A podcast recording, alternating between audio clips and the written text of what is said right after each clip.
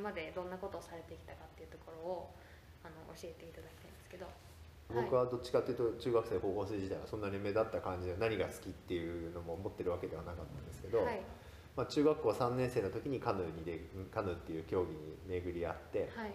でまあ、高校生活の時にはもうカヌーにこう、まあ、すごくのめり込んではい一生懸命カヌーをやっていたっていう、はいうん、でまあそのカヌーで推薦もらって大学にも行ったんだけど、はいまあ、大学の2年の時に、はい。えー、と海外遠征に行ってはい。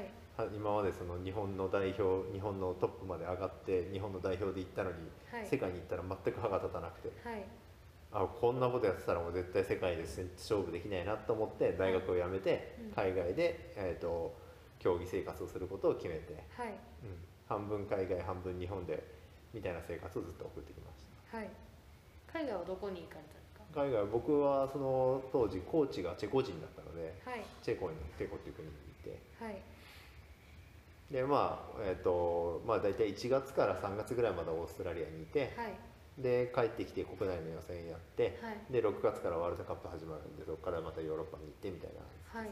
うんうんうん。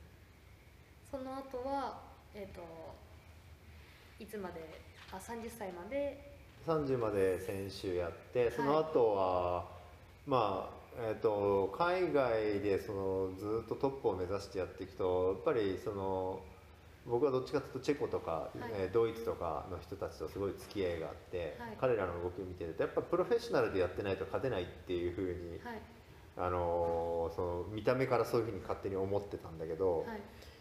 あのー30歳の時その僕が一回戦一戦から退くっていうふうに決めた時に行ったのはフランスっていう国に行ってはいその当時世界チャンピオンがたくさんいたフランスっていう国はみんなプロっていうよりは自分で勉強したりとかあの仕事を持ちながら選手生活をしたんですよね。はいはいはいまあ、もちろんその日本みたいにすごいハードワークでっていうわけではないんだけど、あのーまあ、会社からもそういうことそういうじことをするってことを認められて、うん。あもうその練習の時間も作りながら、はい。えー、と仕事をするっていうような生活をしてるのを見てあれこれが一番なんか健全なスポーツのやり方なんじゃないかなって思って、うん。まあ、選手だけをするっていう生活をやめようと思ったのが30歳の時で。一番のこう岐路ってどこまずは、はい。まあ、カヌーに出会ったっていうのが一つの岐路だと思います、はいでもう一つは、はい。やっぱ海外に、えーまあ、若いうちに出たっていうことが一つかな、はい。うん、二十歳の時だったんだけどまあ本当はもっと早くで行きゃよかったなっていうふうに後悔したけど、はい。行ってから、はい。うん、その中3でカヌーに出会ったのは何がきっかけだったんですか？もともと僕が住んでたところの近くにその、まあ、アトランタとバルセロナのオリンピックに出た選手がいて、はいはいはい。で、まあ、そこのそこでカヌーを始めるイコールその人の下でやるみたいなはい。感じの流れが当時あったので、はい。うん、まあい日本で一番のチームにはすなんかすぐに入れたっていうのが一つかな、カヌーを始めるきっかけは、はもうなんかこう最初にカヌー乗ったらみはい。綺麗な水の上だから、もうそれこそアデラ渓谷なんかとかで乗ったらそうだけど、はい。もう完全に水の上に浮いてるような感じで、うんうわなんだこの乗り物はっていうとこからですけど、はいまあ、そこからそのさっき言った通り競技をやった人が前にいたから競技をやるようになって一番最初に言った通り僕は中学時代とかっていうのは本当にぼーっとした。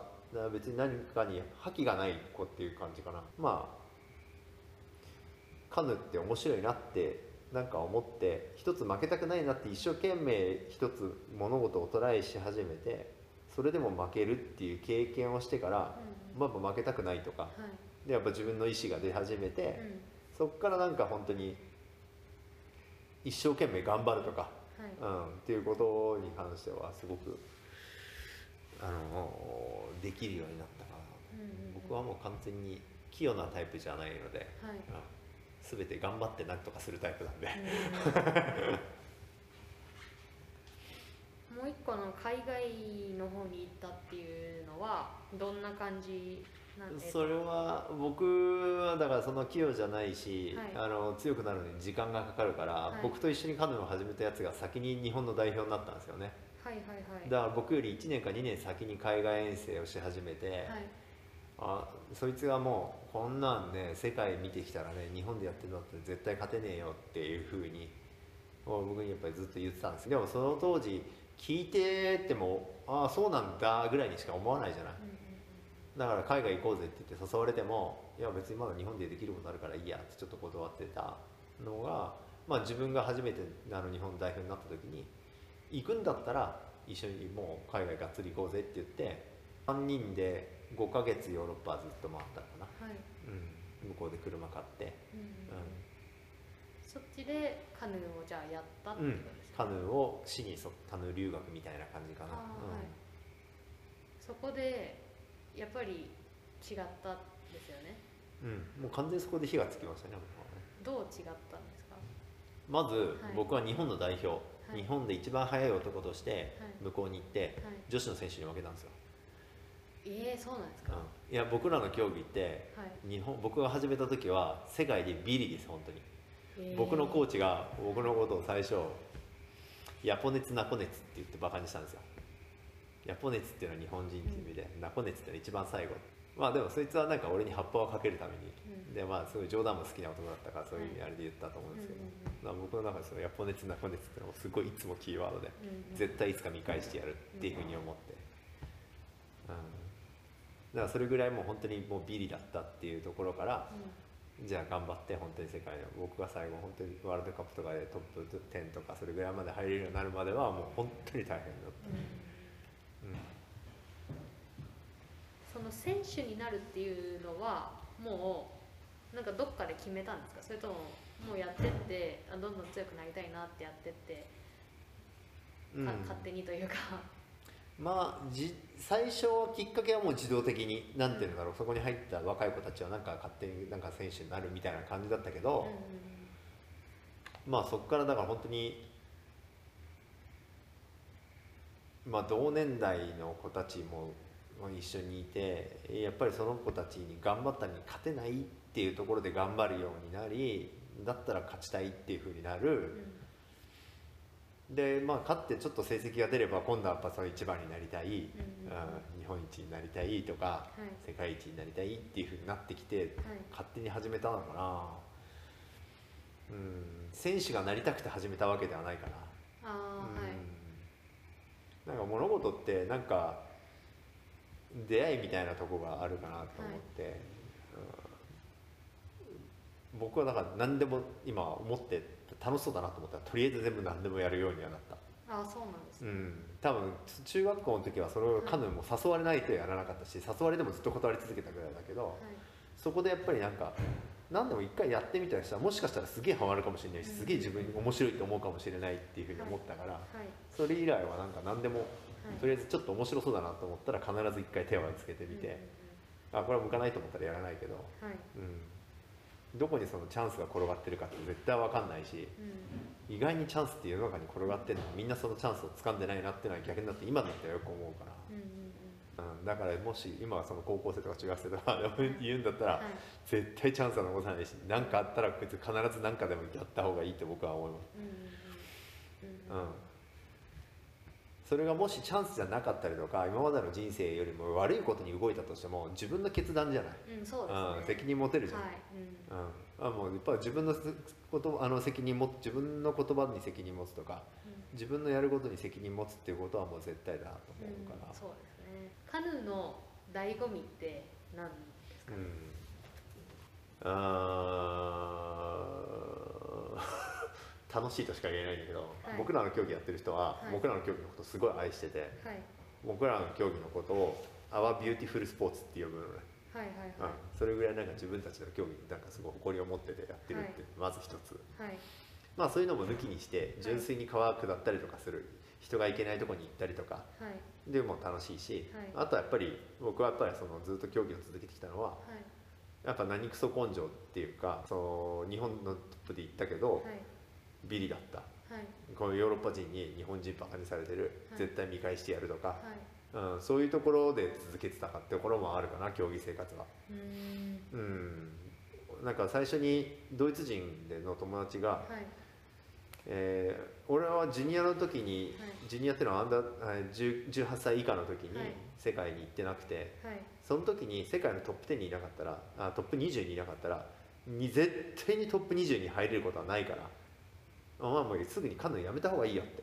それはもう意地悪じゃなくて親切に言ってくれてるんだよね、うん、ドイツなんかはねもうそういう感覚でやってるから。で逆にもう選手として成功しないんだったら、い。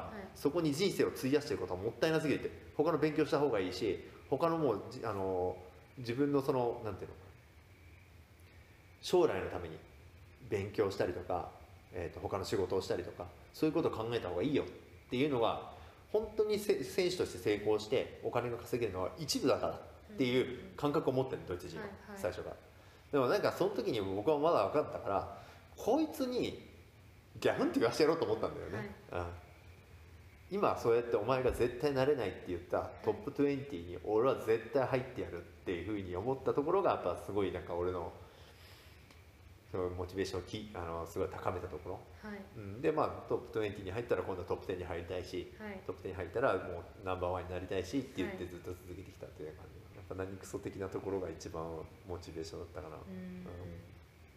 まあ何クソ根性でやってたところから今度はじゃあコーチとしてカヌーを教えるってところのうん。面白さというかうん。っていうものは何どんなものがあります？あのねやっぱそこはやっぱすごく難しかったかな、い。やっぱ俺はその何クソ根性がはい。自分の強さになる原動力だったから、はいはいはいはいみんなそうなるっていうふうに最初は思ったけど、はい。やっぱそうじゃないっていうふうに人はみんな違うんだっていうふうにすごい思う瞬間があって、はい。なんでこの人にはこれすごい一つのことを説明するのにはい。言って分かんないから、はい。より細かくしてはい。もっと細かく分析あのこういうふうにこう説明していけしていけば分かるだろうと思って、もっともっと細かくしたら分かるだろうと思ったのに全然分かってくれないんですよ、なんでこいつこんな理解力ないんだろうって思ったの最初、はいだけど違う。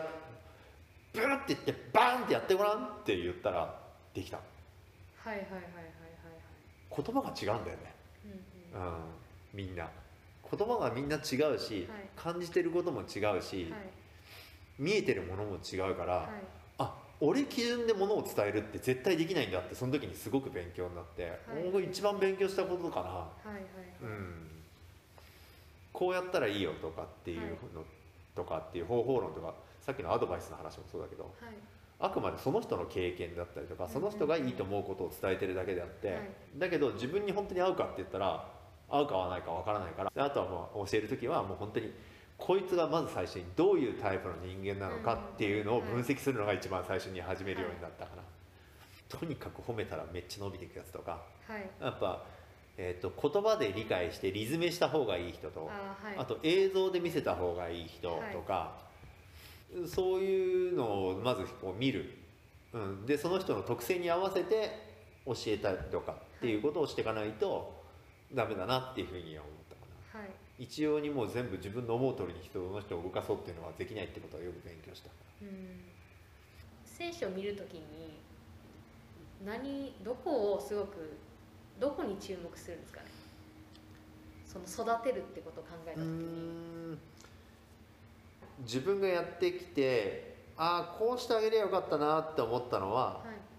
その人のやっぱ特性をちゃんと生かしてあげる、はいはいはい。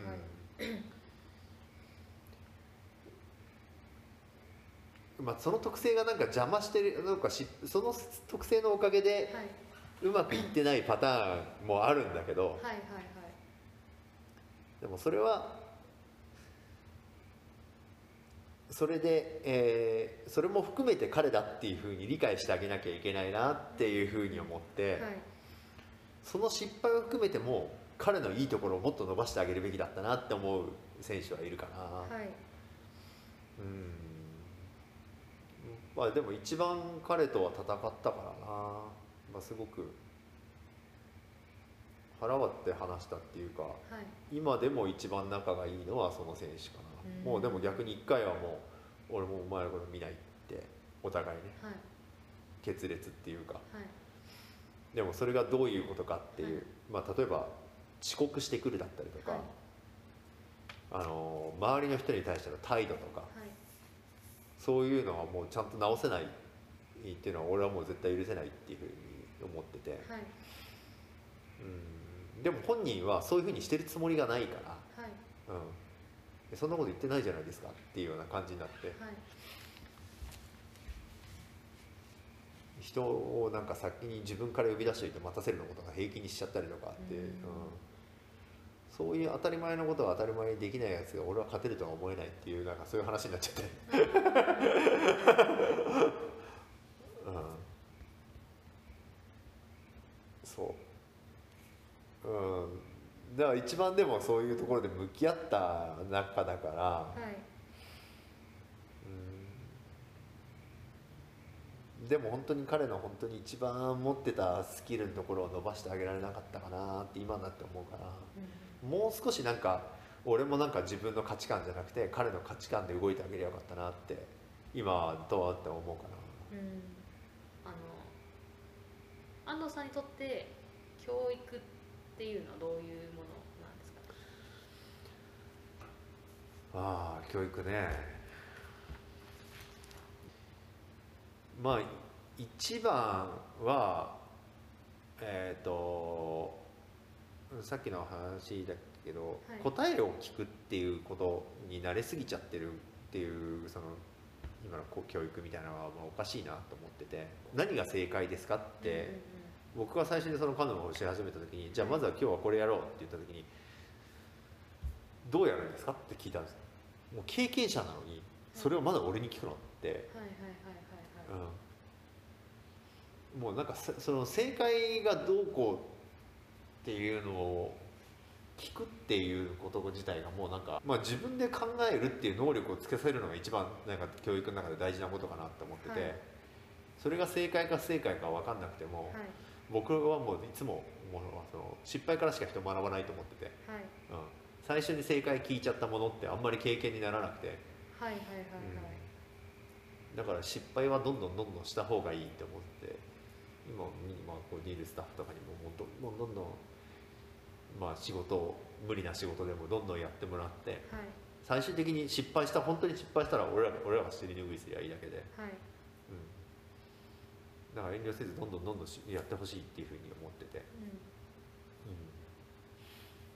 自分で考える力をつけさせるっていうのは安藤さんはどうすればいいとご自身の中で思ってることはありますか？ん、手出さない。手を出さない、うん。うん。手差し伸べない。はい。周りから見てるだけでね、まああ、だからもちろんいざって時はこうやってやるけど、はい。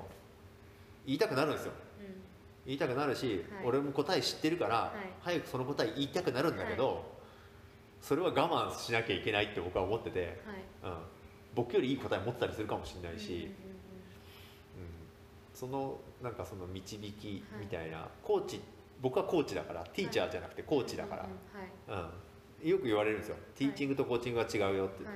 ティーチっていうのは教える。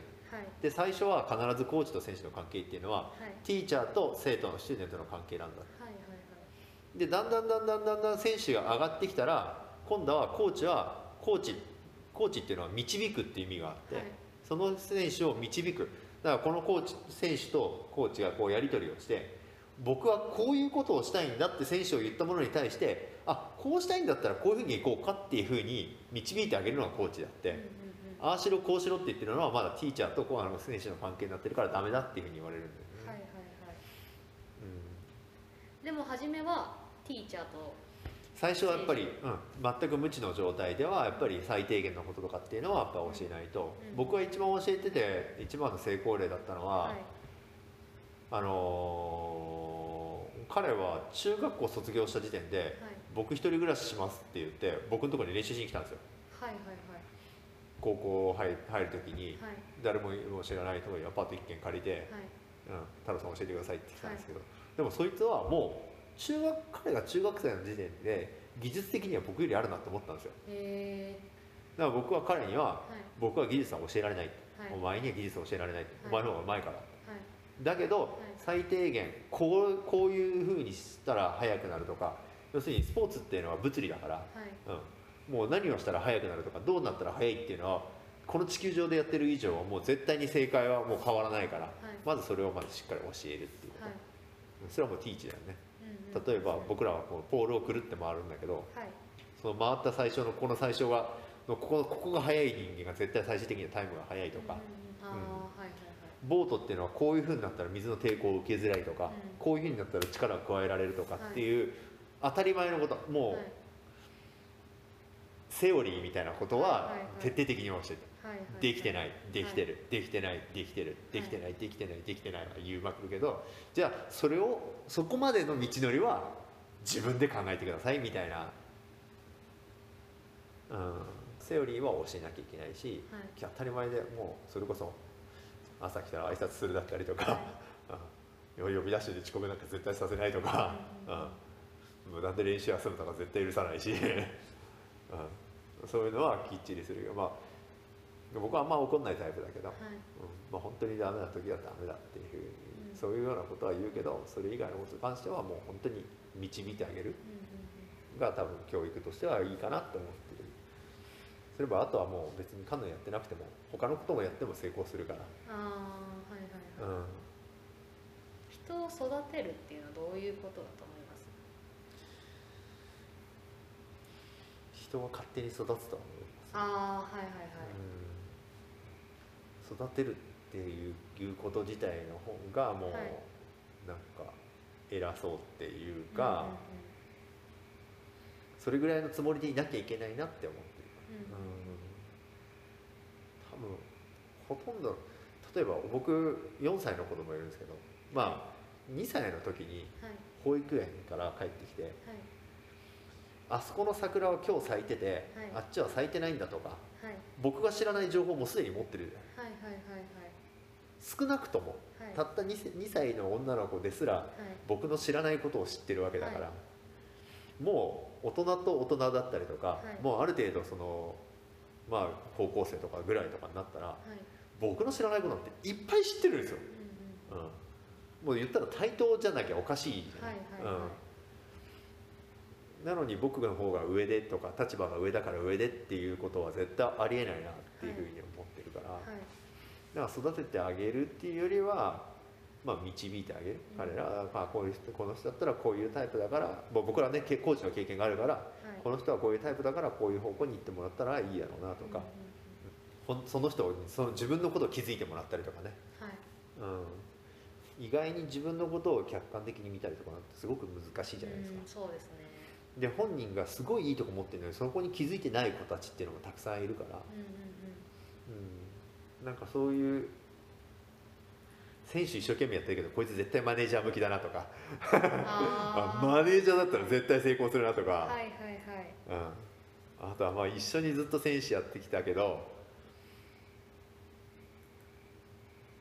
もう僕はだからカヌーを始めるのは中学校3年生だったから、はい。言ったら正直選手としては遅いんですよ。はいでも僕の周りなんか幼稚園とかからやったやつとかいるから、はい。感覚的にはもう捨てれなくて散々僕が考えてきたことを「ああし見てるよ」ってこうやってこうやんだよって言ったら「ああ太郎さんそうっすか分かりましたすごいっすね」って全然違うやり方で同じことやっちゃう人ですよでも僕はすごいそのパートナーっていうかすごいいい仲間がいてはい。そいつもそんなにその器用なタイプじゃないし、はい。考えるタイプだったから、二2人でその科学部を作ってはい。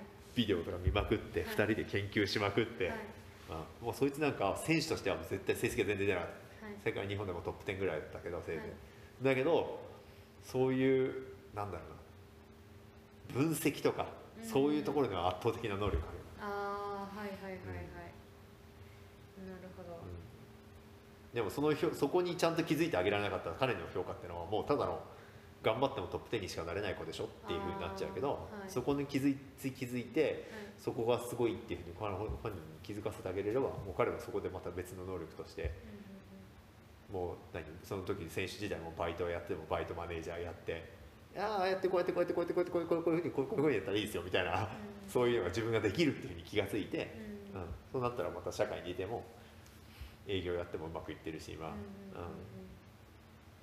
なるほど気づかせ合ってあげるっていうのが大事かな、うん。うん、僕はなんか教育的なことやりたいなと思ってて、あそうなんですか。うん、あのうん、まあもともと僕はここを始めるの一番最初これを始めるのも、はい。まあ、僕らがその本当にただの無名なね、ホホテル業界では誰も俺らのことなんか知らないしはい。観光業界で僕らのこと知ってる人は誰もいないしはいじゃあ僕らが本当に夢の世界とか僕らがやりたいことを実現させようと思ったらはい。僕らが何者であるかじゃなきゃいけないと思って、はい。一番最初にここを作ったんですああいうことやった人だよねって言って初めて僕らにこう発信力が出てくるから、はい。はい。はい。まあなんかスポーツとかを通じてはい。うーんやっぱそういう教育的なことさっきの教えるとかっていうこともそうだし、はい。あの僕はカヌー僕の連れもそうあーそうだったんですけどはい僕らマイナースポーツだからお金もなかったしはい。自分でお金稼ぎながらじゃないとカヌーも続けられないし、はい。まあ、そういう中でやっぱ僕らっていうのはそのせ生きていく力だったりとかそういうの全部つけつけてきたから、はい。スポーツを通じて僕らはなんかこういうことができるようになってきたなって思はいってて、はいはい。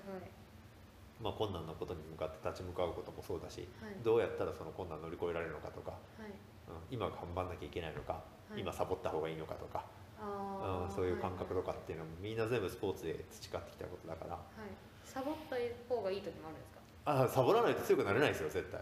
あそうなんですか？というのはあのどういう？普通物理それも物理。はいはいはい。力って出し続けられないじゃん。あーはいはいはいはいはい。緩みがあるからパンって力で出せれるでしょ。うん、うんうん。あー動きって全部そうだから、はい、あのーじゃあな意識してその例えば選手時代にうん。まあこここはやるところでここはサボるところみたいなのは決めてやられてたってことですか？あのーそれが分かり始めたのは逆に選手を辞めてからかな。ああそうなんですね、うん。はい。どういう理由で？やっぱり選手ってねサボれないんだよね、ああはい。怖いから、はいはいはいはい、はい。僕はねはい。世界一になりたかったけどずっとなれなくて、はい40歳を超えた時に、はい。ちょうど40の時に、とはい。日本でそのラフティングの世界大会があってはい。そこで 40, 40過ぎのメンバーでチームを作った、はい。そのそこのメンバーっていうのはみんな現役時代死ぬほど頑張って、はい。もう血の吐くことで練習したやつらがみんな集まって、はい。でも40になって自分の仕事もあるし、同じぐらい練習なんかできてないっていうのは分かってるけどはいだけどその中で本当にもう一回世界一になれるチャンスが来たって言って、はい。本気で頑張ってはい。現役の若い選手たちも全部含めて全部で一番だった、僕らは。いはいはいすそれはやっぱなんでかって言ったら、ごいはい。やっぱりなんていうのかな。その集中力の持ってき方だったりとか、はい。なんかなんだろうな。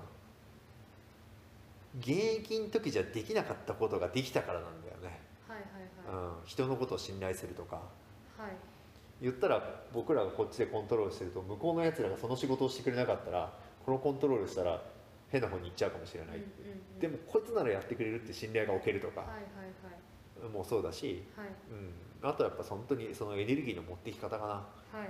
うん、選手の時だったら多分もうその大会の1ヶ月ぐらい前からもう多分脳みそギューってなるぐらいその大会のことを考えてて、はいはいそこをどうしようどうしようどうしようどうしようっつってあともうこれだけ伸び伸ばせるかって考えたけどもう他の仕事もやってるから他のことを考えて、はい。はいえっ、とその頃コーチもやってたからコーチの選手のことも考えて、でその選手たちのトレーニング終わったら自分のトレーニング始めて、うんはい。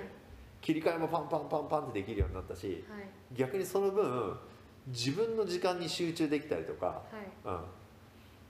うん、あなんかそうだなって思って、はいそうなった時に今度はこ漕いでたりとかしてても、はい。今まで力んでどうやってもう加速してやろうどうやって加速してやろうと思ったんだけど、あはい。待てよと思って。これ一回ちょっと緩んだら全然良くないとかっていうこととか、うん、ある程度なんかそう本当に選手から離れてから気づいたことは多いかな、うーん。うん。もう絶対でも本当に緩んでないと力は出ないって、うん。僕本当完全に瞬発系の人間だから、はい。うん、競技自体も90秒たった90秒の競技やってたし、あそうなんですうん、かへえ。そう。もうだから1年やってきたこととか、まあ、4年やってきたことをその90秒に詰め込む仕事だから、すごいな。うん、オリンピックなんて4年に1回しかないからさ、うんそうですね。うん。はい。その90秒がダメだったら全部ダメだし、はい。だからそれこそ全然練習もしてこなかったのにその90秒で集中できちゃうやつが勝つうんうん一生懸命やってきてもその90秒がダメなやつはダメな競技だから、うん。うん。そうですね。だからそれはそれだけどこにどこにそれだけ力をつぎ込めるかっていうことでうまくいくんだなって、うん。うん今になってみれば分かるけど、はい。うん、まあなんかそういうことをスポーツを通じて体験してもらってみたいな教育をやったりとか、うん。さっきのラフティングのそのチームを作ってなんでうまくいったのかとかっていうはい。チームビルディング的なこととか、はい。うん、まあ本当に6人でボートを動かすってこういうことだよとかっていうこととかも含め、い、ろんなことをそのアウトドアとかスポーツとか通じてアウトドアなんてね本当に信頼できるパートナーとじゃないといけるとこいけないしさ。はい。そういうようなことをなんかやり伝えられたらなって、うんうんうん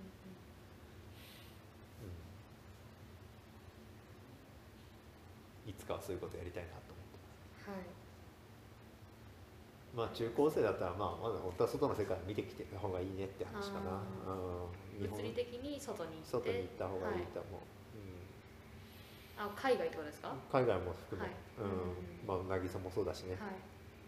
うん、ずっとこの渚にいたら多分分かるものはこのよこの良さも分からないと思うし、うんうんうんうんうん。そしたら誇り持っていけれないじゃないああ、うんはいはい。はい一回は世界外に行ってそしたら、うん本当に外でなんかあれ頑張ってきて帰ってきてここの良さに気づいてうん。このホテルで働いてもらいたい。はい。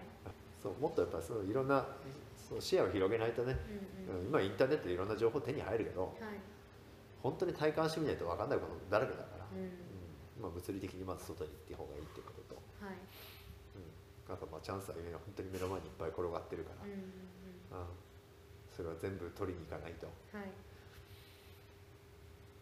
特に僕は本当に中学生時代とか本当に目立ったあれじゃないし、はい。ぼのほんとしたから、はい。うん、そういう子たちにほどそういうふうになってもらいたいなと思うけどうね、ん。いくらでもチャンスはあるなって、はい。うん、ありがとうございます。いえいえありがとうございます。いいです